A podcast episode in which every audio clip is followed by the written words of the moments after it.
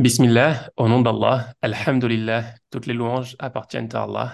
Wa salat wa salam ala rasulillah, bénédiction et paix sur le messager d'Allah. Assalamu alaikum wa rahmatullah, que la paix et la miséricorde d'Allah soient sur vous. Bienvenue dans ce sixième épisode de la série Vivre la révélation, une série que j'ai le plaisir d'accueillir avec le professeur Fathallah Othmani. Salam alaikum wa rahmatullah, Fathallah. Alaykoum salam, wa barakatuh. Dans cette série, nous revenons sur des versets clés de la révélation qui nous ont marqués et nous partageons nos réflexions personnelles sur l'impact transformateur que ces passages ont en nous. Fathallah, je te laisse commencer, Inch'Allah, à lire le, le passage et, et le traduire. الله فيك عبد الرحمن أعوذ بالله من الشيطان الرجيم الذين اتخذوا دينهم لهوا ولعبا وغرتهم الحياة الدنيا فاليوم ننساهم كما نسوا لقاء يومهم هذا وما كانوا بآياتنا يجحدون Ceux-ci prenaient leur religion comme distraction et jeu, et la vie d'ici-bas les trompait. Aujourd'hui, nous les oublierons comme ils ont oublié la rencontre de leur jour que voici, et parce qu'ils reniaient nos enseignements. C'est un verset qui, euh, qui est intéressant par rapport à, enfin, qui est intéressant de manière générale, puisque il est dans, déjà dans Surat al-A'raf et il fait référence à, il vient dans la continuité de la description des gens de l'A'raf. C'est un sujet qui fait beaucoup de débats dans le commentaire du Coran. Qui sont ces gens de l'A'raf, qui sont entre deux, entre le paradis et l'enfer, dans une situation un peu intermédiaire? C'est pas le sujet du verset, mais euh, c'est intéressant parce qu'on va voir dans, le commentaire du verset qu'il y a, une suite logique. Le verset précédent, Allah il parle de kafirin, ceux qui ont nié le message d'Allah qui seront châtiés en enfer, etc. Et il nous dit, ben, qui sont ces gens qui ont renié le message d'Allah? Et il nous donne une description. Et dans cette description, il dit Ils ont pris leur religion. Ça, c'est déjà un point important c'est que celui qui nie n'est pas quelqu'un qui n'a pas de religion, qui n'a pas un mode de vie établi. C'est quelqu'un qui a un mode de vie établi en réalité. La, première, des choses qu'il faut, je pense, avoir à l'esprit dans, l'étude de ce verset, c'est que on fait tous des choix en réalité, qu'on le veuille ou non. Euh, euh, le semblant de neutralité de dire euh, je ne sais pas ou je où je suis, où je euh, qu'on peut avoir dans certaines situations, ça, ça n'existe pas. On fait tous un choix de savoir, de chercher à comprendre, de vivre de telle manière ou de telle manière, euh, en connaissance de, cause ou en choix de méconnaissance de cause, en réalité, d'une certaine manière. Alors après, bien entendu, parfois on ne sait pas, parce qu'on a, malgré des efforts de recherche, euh, on fait un choix euh, sans être trop certain, malgré des efforts de prise de conscience. Là, c'est complètement différent, parce que le mode de vie inclut la démarche de l'effort. Et ça, c'est euh, c'est quelque chose qui va avoir son poids et sa valeur auprès d'Allah c'est l'effort. Hein. C'est leur effort qui sera récompensé, comme il dit Allah. Par contre, on a tous un mode de vie, d'une certaine manière. Hein. Et euh, je prends l'exemple de Surat al-Buruj, où Allah il parle de ceux qui, euh, qui restent passifs face à ceux qui portent la foi, certes, d'un côté, et puis de l'autre côté, ceux qui, les tyrans, qui les punissent et qui les brûlent par le feu. Ceux qui restent passifs ont fait un choix de mode de vie. Hein, on ne peut pas dire qu'ils sont euh, juste restés là, ah non, ils n'ont pas contribué à les châtier ou à les punir, euh, ils ont juste regardé comme ça. Non, c'est un choix de mode de vie et c'est un choix de, de mode de vie qui est condamnable auprès d'Allah wa ta'ala. Bref, pour revenir donc sur, le passage de donc ils ont pris leur religion. Chacun prend sa religion et son mode de vie d'une certaine manière. Comment? Lahwan, la première des descriptions qu'Allah donne, il donne trois descriptions importantes dans le début de, ce verset. Il dit, la première des choses, c'est qu'ils ont pris leur mode de vie comme une distraction. Euh, D'ailleurs, le, deuxième terme va un peu dans le même sens, l'a'iban, comme jeu, même si ça va beaucoup plus loin. Et là, c'est une véritable mise en garde dans le sens où autant euh, le, fait d'amener de l'affection dans la relation de, transmission est quelque chose de fondamental dans la tradition musulmane, autant le fait de créer des vrais liens, euh, même d'amour en Dieu, est quelque chose de très important dans la, tradition musulmane. Autant il faut faire attention à ne pas tomber dans le piège de tout relativiser et c'est quelque chose. Enfin, je vais prendre un exemple pour illustrer mon propos, où finalement, euh, bah, tout le monde a des loisirs dans la vie. Euh, vous moi, je, me rappelle quand j'étais jeune que je faisais du sport, il y avait des, encadrants qui, c'était presque une religion pour eux, c'est-à-dire qu'ils ils étaient là tous les soirs, ils étaient surinvestis. Et je le dis pas dans le sens négatif, là, hein, je le, je le dis dans le sens, c'était vraiment quelque chose, ils étaient attachés au, truc, et, euh, et c'était vraiment un mode de vie. Et c'était un mode de vie tourné vers la distraction. hein. Et, euh, Et alors, ce qui fait que ben, dans la manière d'organiser le, le, la gestion du club de sport, ben, il y avait beaucoup de loisirs, beaucoup de festivités, beaucoup de... Et le problème, c'est que parfois, dans notre religion, dans, la, dans notre attachement à la pratique religieuse, ça va être la même chose. C'est-à-dire qu'on va on se dit, ouais, on aurait quand même besoin de cadres religieux, on, voudrait même s'investir peut-être dans certains cadres euh, humanitaires, religieux, sociaux, etc., mais plus comme une forme de distraction. C'est-à-dire que c'est pas l'élément qui va être le, le, le, véritablement euh, important, ça va être un élément qui va euh, nous aérer un peu l'esprit, ça va être un élément qui va nous permettre de, souffler, de respirer un petit peu, ça va être un élément qui va nous permettre euh, de nous détendre, de relativiser surtout. Et, euh, et, là, c'est dangereux parce qu'en réalité, ce qu'Allah subhanahu dit, c'est que le mode de vie par excellence est un mode de vie qui est très sérieux parce que l'enjeu est sérieux. C'est la place au paradis et la place à l'enfer. On est dans, les, dans des passages où Allah subhanahu nous parle principalement de ça. Et donc, il faut qu'il y ait de la consistance, il faut qu'il y ait de la, euh, de la conscience, il faut qu'il y ait une vraie réflexion dans les choix de vie. Hein. C'est pareil, c'est-à-dire que moi je connais un cher qui, qui, qui, nous disait certains choix de vie, même par rapport à sa pratique religieuse et même par rapport à son choix de l'islam, etc., bien qu'il soit né dans une famille musulmane et sur des questions importantes de Aqidah, etc., étaient des soins et des choses qu'il a mûrement réfléchi, qu'il n'a pas pris comme ça à la légère. Et on se doit tous, je pense, d'avoir ce, ce, ce souci-là. Est-ce que ça enlève, comme je l'ai dit, le côté euh, douceur, le côté euh, entrain qu'il peut y avoir de présent? Non, mais le problème, c'est que nous, on va aller parfois le chercher à travers une approche par la distraction, par le jeu, alors que c'est pas forcément la, meilleure des approches. J'apporte une, deuxième parenthèse quand même malgré tout. Par exemple, hier, lors d'une activité euh, euh, hebdomadaire que, je fais à la mosquée, on a animé le, le sous forme d'un petit jeu, dans le sens où euh, on a fait un une synthèse des, cours euh, passés euh, à travers une sorte de quiz où je posais des questions et puis chaque petit groupe essayait de, trouver les réponses. Euh, on reste quand même dans quelque chose de sérieux, dans un contenu qui est sérieux, même si la manière de le transmettre est différente. On va s'adapter, on va essayer de faire en sorte d'activer d'autres d'autres récepteurs, euh, on va essayer de faire en sorte de, de, déclencher d'autres modes de compréhension ou de mémorisation, etc. Là, les personnes sont beaucoup plus actives, elles prennent le temps de chercher, de réfléchir, elles discutent entre elles. Donc, mais on reste dans quelque chose finalement qui est sérieux en soi. Même si on peut amener de la douceur. Le prophète sallam, quand il transmet, il, met, il, sait plaisanter avec les compagnons, il sait rire avec, euh, avec, les, avec les compagnons dans certaines situations. Mais l'enjeu est sérieux. Et ça, c'est vraiment quelque chose qui est, qui est très important parce que je pense qu'on vit une époque où on a perdu l'enjeu de ce que c'est que le mode de vie. Et notre mode de vie, notre choix de mode de vie est un enjeu qui est très sérieux. Ça n'est pas un jeu, ça n'est pas un loisir, ça n'est pas une distraction. C'est l'enjeu de notre place au paradis, c'est l'enjeu de notre place en enfer. Ensuite, dans la manière de le transmettre, qu'on sache amener parfois de la légèreté, plaisanter, sourire, etc. Oui, ça fait partie de, de, la pédagogie par laquelle le prophète sait transmettre. Parce qu'il sait adapter en fonction de la personne qu'il a en face de lui. Mais même dans la manière dont on éduque nos enfants, ancré totalement autour du jeu, on, ne sait plus amener la dimension sérieuse. C'est une précédente génération, on savait que très jeunes, les enfants, on leur donnait cette, cette, dimension de ce qui est sérieux, de ce qui est important. Hein. Et, et c'est pour ça qu'arrivés à l'âge de puberté, ben, ils, étaient adultes en fait déjà. Et nous, arrivés à l'âge de puberté, on, on, les considère encore comme des enfants, mais parce que on les éduque comme des enfants à travers beaucoup cette approche de, de, de du jeu et de, et de la distraction. Troisième élément qu'Allah mentionne, et la vie de ce monde les a emportés. Ils ont été, ils ont été absorbés par la vie de ce monde.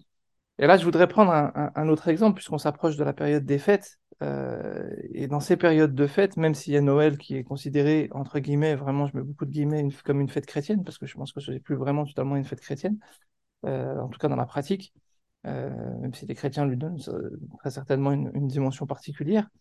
et le jour de l'an, qui, bon, qui là pour le coup est, une fête point, beaucoup de musulmans fêtent ces, jours-là. Alors que dans la tradition musulmane, et ça va rejoindre les premiers éléments qu'on a vus en, amont, on a une approche de la fête qui est complètement différente.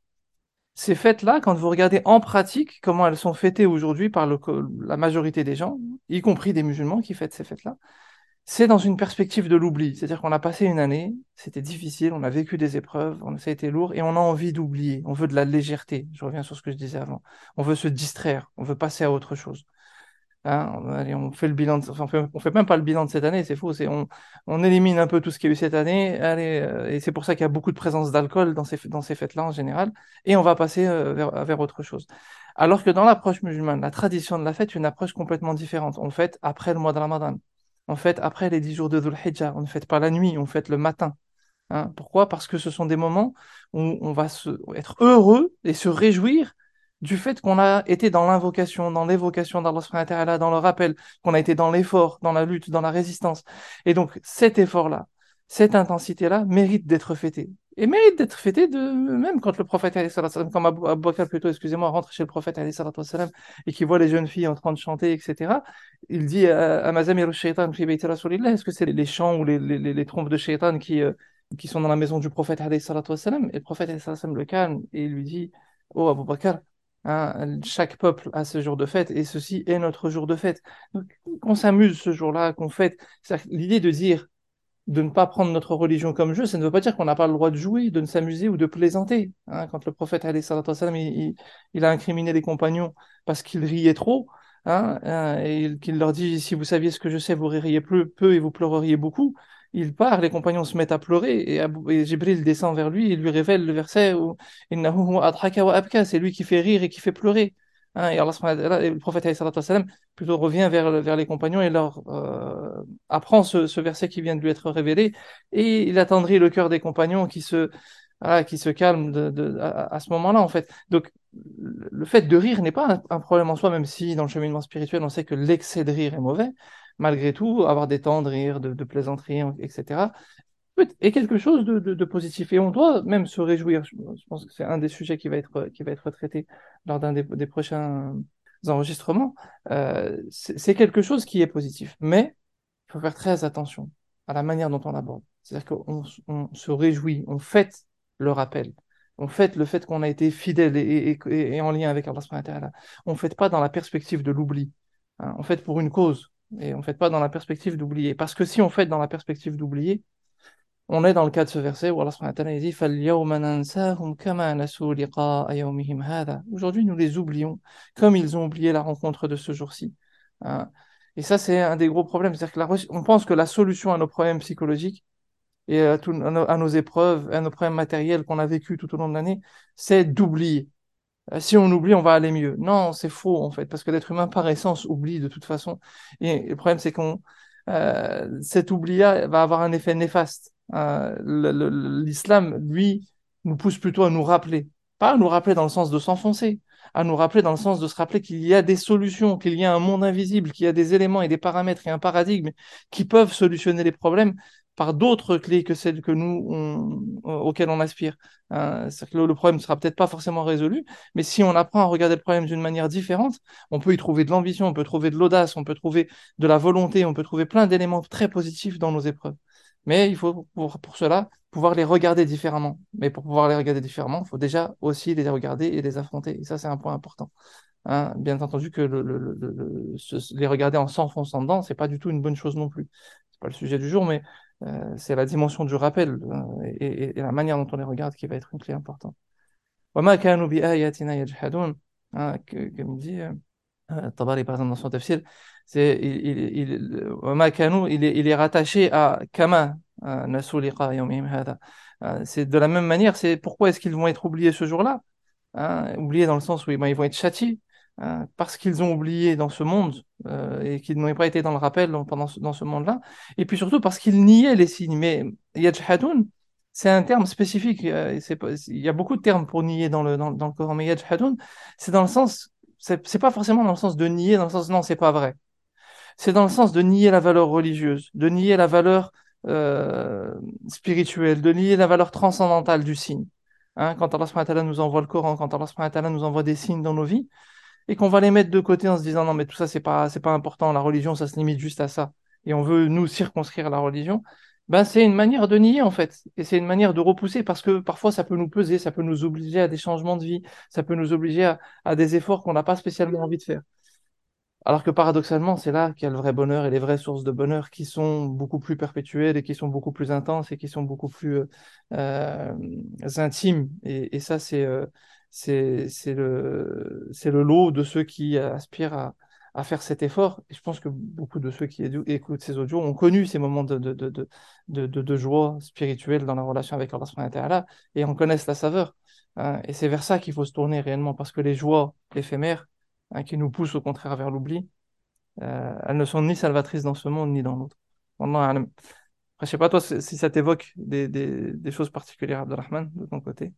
Ouais, c'est vrai que quand tu as proposé qu'on étudie ce, verset, déjà, bah déjà, voilà, pour ton analyse, que je trouve euh, très, très pertinente, euh, surtout par rapport au fait qu'on approche des périodes de fête. Quand j'ai revisité ce, ce verset, je, je me suis rendu compte que euh, ce verset, il venait à moi sous deux dimensions différentes. La première dimension, c'est par rapport à ma relation à moi-même et par rapport au fait de prendre la religion au sérieux, entre guillemets. Et il m'a fait poser des questions par rapport à moi-même, mais aussi, j'ai vu l'aspect aussi des choses par rapport aux autres aussi. C'est-à-dire le fait de, rappeler aussi à ses confrères, à ses consoeurs, bah, d'éviter de, tomber dans, le piège dans différentes circonstances. C'est marrant parce que juste, avant, là, je- j'ai posé la question à ma femme, je lui demandais, euh, à ton avis, euh, quelle est la chose que, que je prends à la légère par rapport à ma, à ma religion? Elle m'a, répondu, elle a réfléchi un petit peu, elle m'a répondu, bon, je vais pas, je vais pas partager ça, mais elle m'a dit quelque chose qui, auquel j'avais pas pensé, subhanallah. Ça m'a fait rappeler euh, au fait que c'est le hadith, c'est un verset ou c'est un hadith, je sais pas. Le, le conjoint, c'est la moitié de la religion. C'est un hadith. ouais. Enfin, là, c'est, on peut se voir euh, comme un miroir à travers son entourage proche. Et, et moi, l'exemple, ça m'a évoqué sur tout ce qui est personnel, c'est que je pense qu'il y a beaucoup, euh, l'intention rentre beaucoup en compte dans, dans ce genre de choses. Je pense qu'il y a, il y a plusieurs échelles, en fait, de, de choses pas bien et bien. Et il y a une zone grise, on va dire. Euh, et l'intention, surtout dans la zone grise, elle rentre beaucoup en compte. Euh, est-ce qu'on fait certaines choses par pression sociale, avec l'intention de plaire aux gens, de montrer un peu qu'on rentre dans le moule, de plaire euh, à son employeur, ou, ou, bien est-ce que c'est juste euh, ce qu'on cherche avant tout, c'est juste de passer un bon moment en famille, c'est le nouvel an, il y a un feu d'artifice, on va passer un bon moment en famille, on cherche pas spécialement à... Il n'y a aucune connotation particulière à part passer un bon moment en famille. Donc je pense que l'intention a, un rôle vraiment particulier. Je pense qu'il faut, être vraiment prudent par rapport, euh, si on fait certaines mauvaises choses, euh, qu'on sait qu'elles sont mauvaises juste par pression ou pour plaire aux gens, je pense que c'est quelque chose auquel on doit faire vraiment attention. Il y a le verset, je, relisais un peu la sourate et je tombais sur le verset quelques, c'est le verset 28, il me semble. ouais.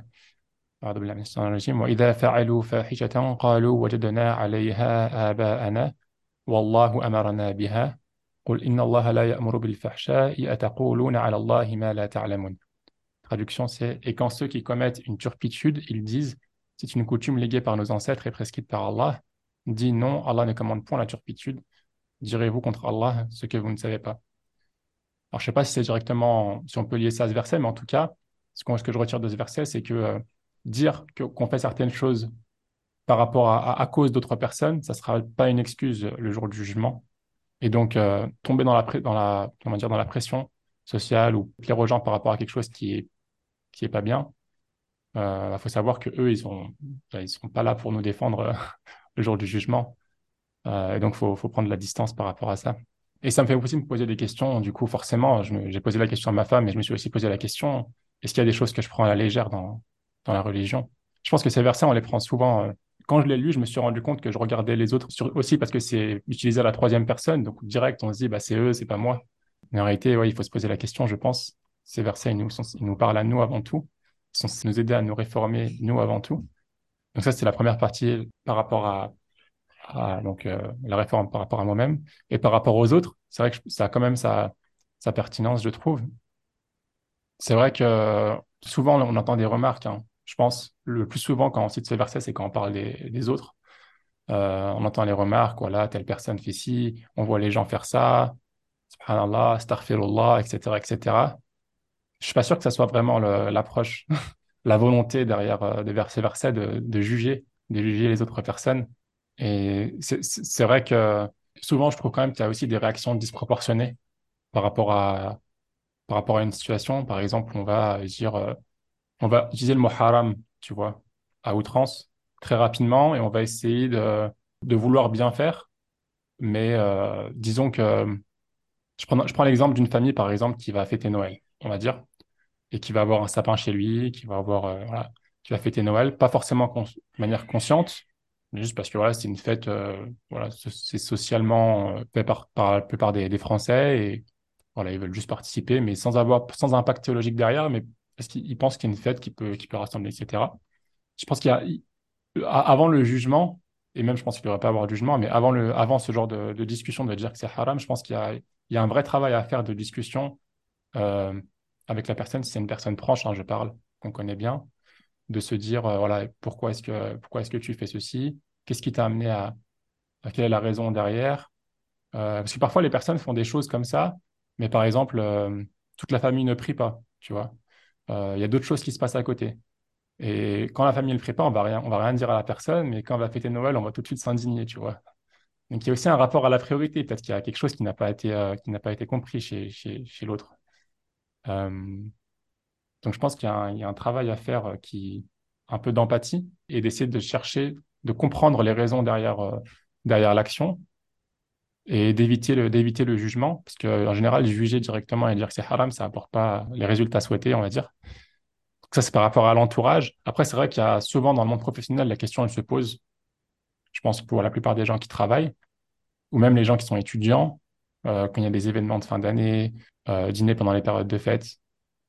Euh, je pense que il faut, enfin, comment dire, il faut faire la part des choses entre, euh, par exemple, fêter soi-même Noël et participer à un dîner de Noël, par exemple, dans des conditions qui sont acceptables, c'est-à-dire euh, un dîner de Noël qui n'est pas du tout lié, euh, en fait, de Noël que le nom, mais c'est ni pendant la soirée de Noël, ni c'est juste pendant les vacances de Noël en général, c'est juste un, événement de fin d'année.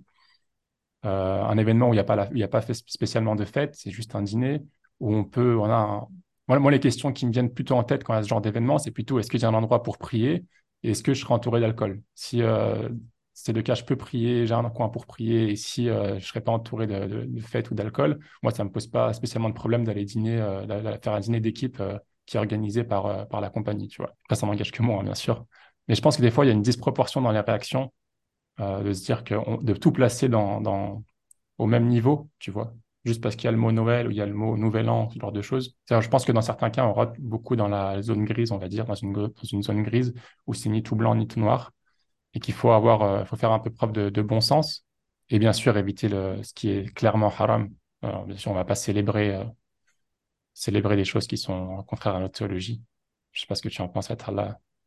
Euh, en fait, y a, dans, ce que tu évoques, il faut bien faire la distinction entre les différents types d'approches. Parce qu'il y a l'approche juridique, euh, et le- donc le rôle du faqih, du juriste, il doit donner un statut juridique clair à chaque question, en fait. Il ne faut pas, il faut pas laisser des ambiguïtés, parce qu'après, ça perd les gens, en fait. En fait. Et, et- et par exemple, une chose qui est haram, elle est haram. Euh, le fait de Hmm. copier euh, certaines pratiques, le fait de participer à des, à des rites non musulmans, etc., est interdit, voilà, etc. Donc, il ne faut pas, euh, faut pas se noyer, en fait, après, parce que sinon, on va, on sait plus où on en est. Par contre, faut distinguer le rôle du faqih, ça c'est une chose, du statut de l'enfant dans une famille, euh, du rôle du da'i dans son quartier, du rôle de ceci, de cela. ok? Qu'on connaisse un statut juridique, c'est une chose. Euh, qu'on sache comment transmettre euh, ce qu'on estime, enfin, les statuts juridiques, on va dire, ou les, plutôt transmettre ce, vers quoi Allah veut, veut nous emmener, ça c'est une autre, c'est une autre chose. Allah lui-même nous éduque dans cette transmission. Euh, quand par exemple il nous dit Hein, ou vous qui portez la foi, ne posez pas des questions sur des sujets. Si elles vous étaient révélées, elles vous causeraient du tort. Il y a une pédagogie dans la manière de transmettre, dans le sens où tout n'est pas à, dire à n'importe quel moment, tout n'est pas à dire en un seul bloc. Il faut la révélation, euh, l'alcool a été interdit en, plusieurs étapes, etc. Donc, euh, tu prends le cas d'un enfant qui est dans une famille non musulmane, etc. Euh, le respect de ses parents est bien plus important que tout ce qu'on peut évoquer là, etc. et autres. C'est-à-dire que la, place des parents, y compris non musulmans, elle est, euh, elle est juste derrière la place d'Allah, quelle que soit leur confession. Et on se doit de les respecter, etc. Sauf bien entendu s'ils te demandent de désobéir à Allah. Mais en dehors de, même malgré ça, hein, Allah il nous dit et, et accompagné de maroufa, c'est que tout le monde sait comment tu dois te comporter avec tes parents. Il n'y a pas besoin de t'expliquer, en fait. On n'a pas besoin de, faire un dars sur ça. Donc, euh, tu sais très bien le compagnonnage que tu devrais avoir avec tes parents. Donc, ça, par exemple, ça, peut être un cas de figure. Euh, il y, a, le cas de figure de celui qui, tu prends l'exemple dans, son entreprise. Euh, comment est-ce qu'il va se comporter, comment est-ce qu'il va transmettre. Mais dans le fond, dans toutes les circonstances, est-ce qu'on transmet? Moi, la problématique, elle est plus à ce niveau-là. C'est-à-dire que il y a le statut juridique qui est clair. Hein, participer à un rite autre qu'un rite musulman est interdit en islam. Euh, manger avec euh, X ou Y, Z, il n'y a pas de problème. Tu, veux partager un repas avec euh, de, travailler avec un non-musulman, s'associer même si tu veux, etc. Tout ça, il n'y a pas de problème à tout ça. Maintenant, quel que soit le rôle que tu as, que tu sois, que tu subisses ton rôle en tant qu'enfant dans une famille peut-être non musulmane, ou que tu travailles dans une société non musulmane, ou que tu, quel que soit le cadre dans, le, dans lequel tu es, est-ce que tu joues ton rôle de transmission? Après que tu trouves la bonne pédagogie de comment tu vas transmettre, qu'est-ce que tu dois dire, ça c'est autre chose. Euh, si eux ils sont dans des dépendances à, à des, euh, à des niveaux euh, colossaux et que toi tu viens et tu commences à lui dire euh, le sapin de Noël c'est une bid'a ou enfin c'est mal, T'es à côté de la plaque en fait, t'as pas compris le fond du problème. C'est pas, c'est pas le sujet du jour quoi. Le sujet du jour, c'est ah, identifier les dépendances, aide-les, aide-les à sortir de leur dépendance et, et pointe du doigt et travaille sur ça. Mais fais ton travail de transmetteur et agis dans ton travail de transmission. Si maintenant, non, en réalité, ça, c'est pas des grosses dépendances, alhamdoulilah, c'est acté, mais c'est que, voilà, c'est peut-être même dans, une société, la majorité sont peut-être musulmans, mais on normalise des comportements euh, euh, de, de, plutôt ancrés dans le futile, etc., etc. Ben là, non, il faut pointer du doigt ces comportements dans le futile, ramener aussi cette dimension-là. Donc, tout dépend du cadre dans lequel tu es. L'important, c'est qu'on soit en mouvement, comme il dit Mohamed Iqbal. Et le problème, c'est que ce mouvement-là, il passe par la porte de la transmission. Moi, ce qui m'inquiète le plus, c'est pas tant l'inquiétude par rapport à, à, à, des, euh, à des tensions euh, euh, quand on va dire des choses, etc., ou, ou, le, ou, le mal faire, parce que ça, c'est vrai, ça existe. Certains jeunes, ils commencent à cheminer, ils ont appris quelques éléments de la religion, et ils viennent et ils commencent à devenir des grands juristes et des grands savants dans leur famille, même déjà, avant de parler des autres, et ils commencent à vouloir tout interdire. Apprends comment le prophète m'a transmis, et va y transmettre de sa même manière. Après, je dis ça, on l'a fait nous-mêmes. On va pas critiquer les gens. Nous, quand on était jeunes, pourtant moi j'ai grandi dans une famille musulmane, on m'a appris la prière, on m'a appris le Coran, on m'a appris ceci. Et quand j'ai commencé à côtoyer des gens qui étaient plus instruits, ben, j'ai cru que ça était devenu un savant et que je pouvais moi commencer à tout chambouler dans ma famille. Après, euh, en apprenant un petit peu, tu commences à revenir à ta place et tu te rends compte que reste à ta place. Donc, euh, mais reste à ta place. Ta place, c'est pas une, place passive. Agis, fais, change les choses, amène de, l'assainissement. Hein. Et, le problème, c'est que parfois, on est pris entre ces deux extrêmes. Soit celui qui vient et qui il veut mettre un grand coup de pied dans la fourmilière et il veut que ça, en, en réalité, les choses se conforment à ce que lui, il a dans sa tête. Et il n'en a rien à faire de la conscience des gens. Il il cherche pas à accompagner un cheminement conscient. Et ça, c'est un vrai problème. Soit tu as affaire à l'autre qui va, euh, de l'autre côté, euh, euh, se diluer dans la masse, hein, comme il dit Allah dans Surat Al-Qalam. Ils aimeraient que tu les caresses dans le bon sens du poil et ils vont te caresser dans le bon sens du poil. Non, on n'est pas là pour caresser qui que ce soit dans le bon sens du poil. Nos vérités, on les dit. Mais maintenant, quelle est la bonne vérité à dire à ce moment-là? C'est pas en fonction de ce que tu aimes toi. C'est en fonction de ce que la personne qui est en face de toi, euh, elle a besoin d'entendre à ce moment-là par rapport à son cheminement elle. Mais encore faut-il que tu sois attentif à son cheminement. Ça, c'est une chose que je dis souvent dans mes doros. C'est que là, par exemple, ce qu'on fait, c'est bien. Mais c'est pas ça le vrai travail de Dharma en vérité. Ça, c'est des clés qu'on donne, etc. et tout. On espère qu'Allah il, il, il, il, récompensera ce travail et qu'il y mettra de la sincérité. Mais le vrai travail de Dharma, c'est dans la proximité. Quand tu connais une personne, tu chemines avec elle, tu l'accompagnes, tu identifies ses, dépendances, tu identifies ses passions, tu identifies ses... et tu vas l'aider à, se réformer et à assainir son mode de vie. Là, tu es dans un vrai travail de Dharma, comme celui que tu es censé faire pour toi-même déjà en vérité. Et ça, c'est un point important que tu as évoqué tout à l'heure aussi, c'est que pas trop regarder non plus les autres, il faut aussi se regarder soi-même. Enfin, je ne sais pas si c'est très clair, parce que c'est des sujets en vérité qui mériteraient peut-être des séminaires entiers. Mais, ouais. mais j'espère. Non, c'est... Je pense que c'est clair. Et je pense que là, là, tu as parlé par rapport aux, aux gens, c'est vrai. Mais est-ce que tu ne penses pas aussi que par rapport à soi, euh, et je trouve que ça peut être dangereux, c'est qu'on ne connaît pas. Euh, on a... En fait, la vision, elle est souvent euh, tu vois, manichéenne, c'est tout blanc ou tout noir. Les, les exemples que je t'ai donnés, par exemple, il y a un, disons qu'il y a un, un événement de, fin d'année. Toute l'équipe se réunit une fois par an, par exemple, pour un dîner de fin d'année. Ils appellent ça dîner de Noël. Il n'y a, a absolument rien qui est lié à Noël à ce moment-là, tu vois. Euh, je parle pas des, événements où ça va être la fête, où il y avoir du fahsha, etc. Je parle vraiment euh, juste un dîner. Voilà, un dîner. Souvent, on va, je pense qu'il y a souvent des réactions disproportionnées par rapport à ça ou par rapport à d'autres types d'événements où, ok, c'est vrai que, bon, après chacun fait ce qu'il veut, tu vois. C'est vrai que peut-être que si on va dans l'ihsan, peut-être que c'est pas le bon, bon moment, mais peut-être que si on y réfléchit plus, peut-être qu'il y a aussi des intérêts à participer à ces événements, tu vois si tu, prends l'exemple de quelqu'un qui, est dans, qui, qui, par exemple, travaille dans une entreprise, euh, ça dépend aussi de sa place dans l'entreprise en réalité au final. C'est-à-dire que quelqu'un qui vient, un simple intérimaire, il est là pour, pour, quelques semaines, il va tomber dans la période de Noël, il va rien changer aux choses, il n'a pas un projet de perspective de changement dans l'entreprise. Préserve-toi, n'y va même pas, c'est pas la peine. Tu, tu vas rien apporter comme plus-value. Ou quelqu'un qui même est dans un projet de durée, mais c'est quelqu'un qui est euh, tenté par ce monde de la festivité, de la, de la présence d'alcool qui risque de retomber, etc. Protège-toi, t'es pas à la hauteur fais en fonction, en fonction de tes capacités, mais que ça soit euh, fête de Noël ou fête de ce que tu veux.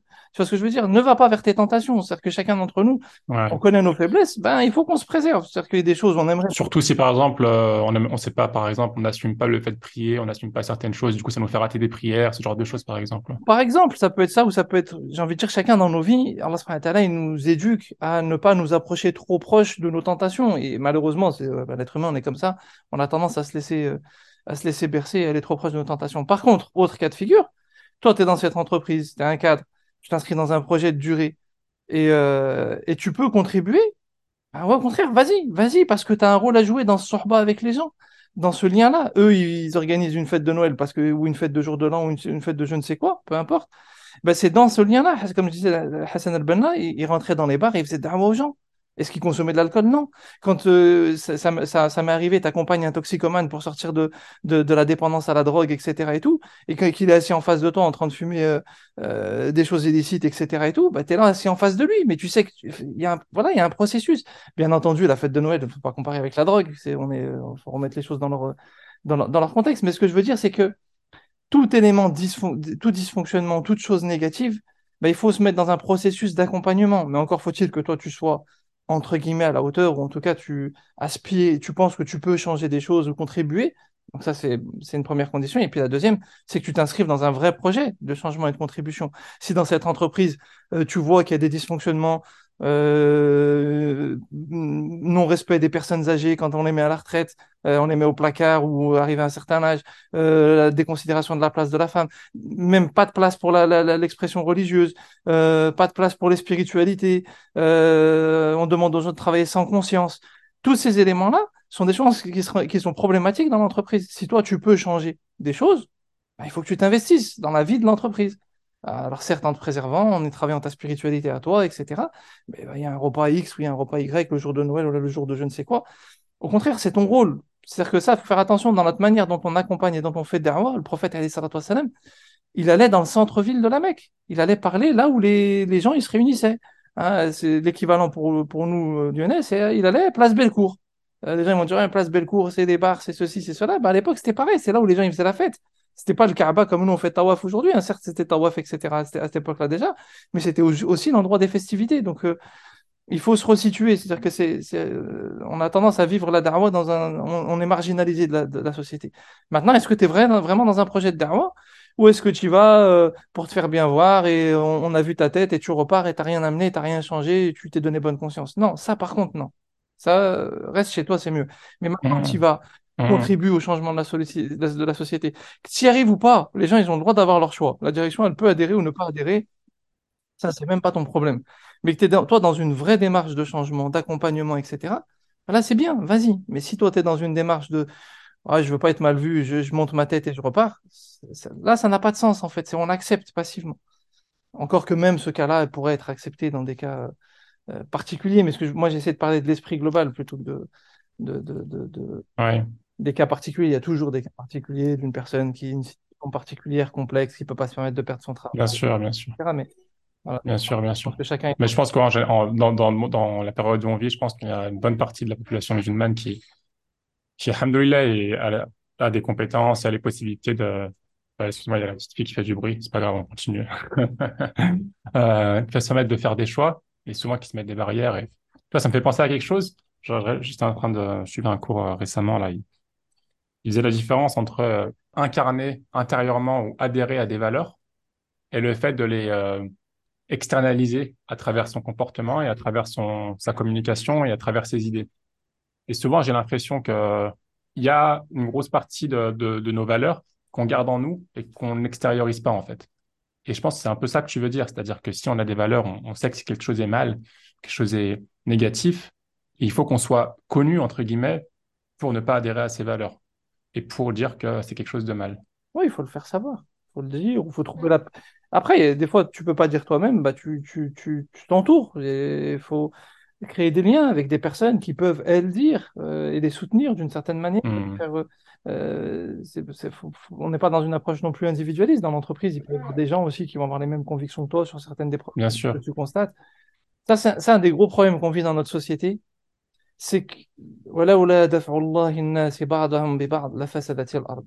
Allah subhanahu wa ta'ala, il dit, et si les gens, Allah subhanahu wa ta'ala n'avait pas levé certaines personnes contre d'autres dans une idée de friction, hein, daf', c'est c'est c'est la mouche qui vient et qui te prend la tête, qui est là en train de te tourner autour et, te- et te et te laisse pas tranquille. C'est, si Allah subhanahu wa ta'ala n'avait pas fait ça, hein, euh, la, la terre aurait été pervertie.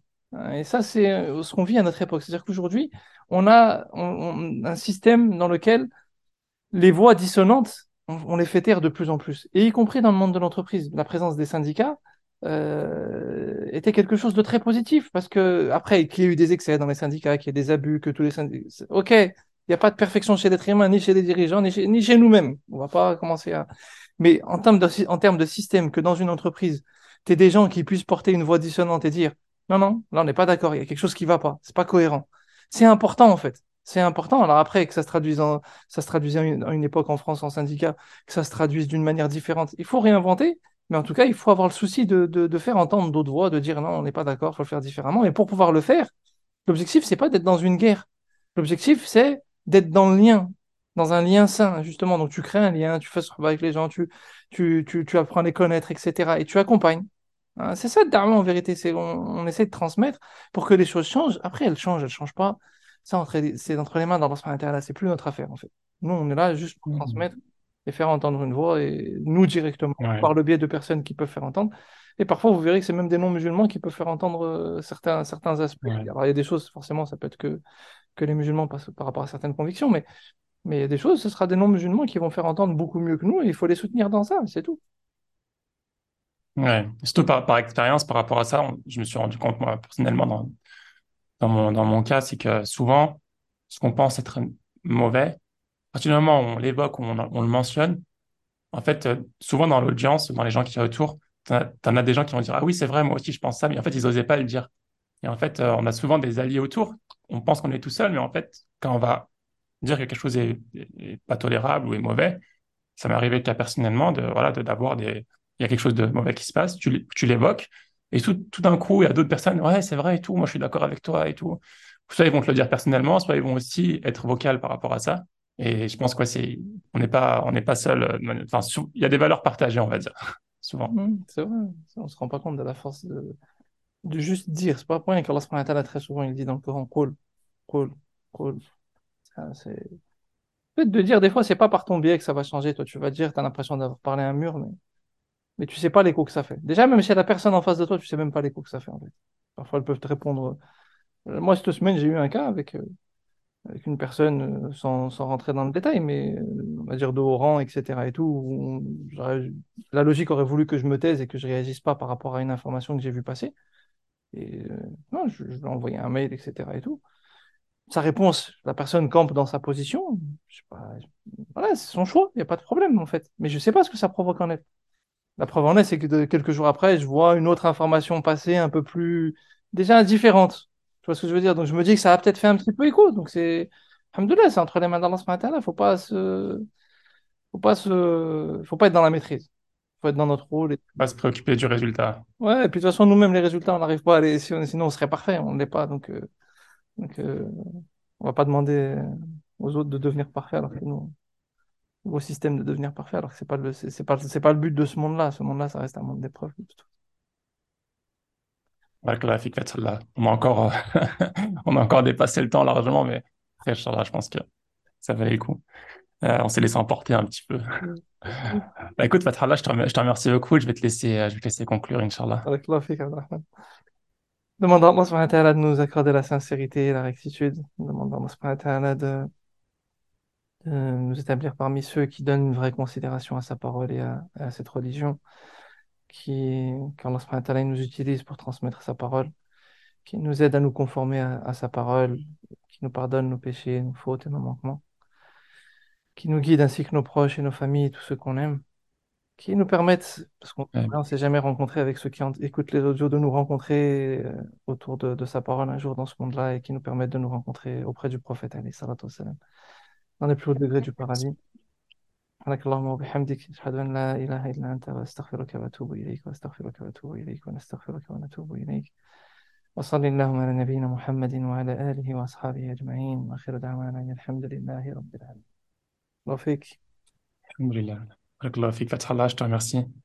Je te dis à très vite pour le prochain épisode, Inch'Allah. الله بارك الله فيك عبد الرحمن السلام عليكم ورحمة Assalamu alaikum. الله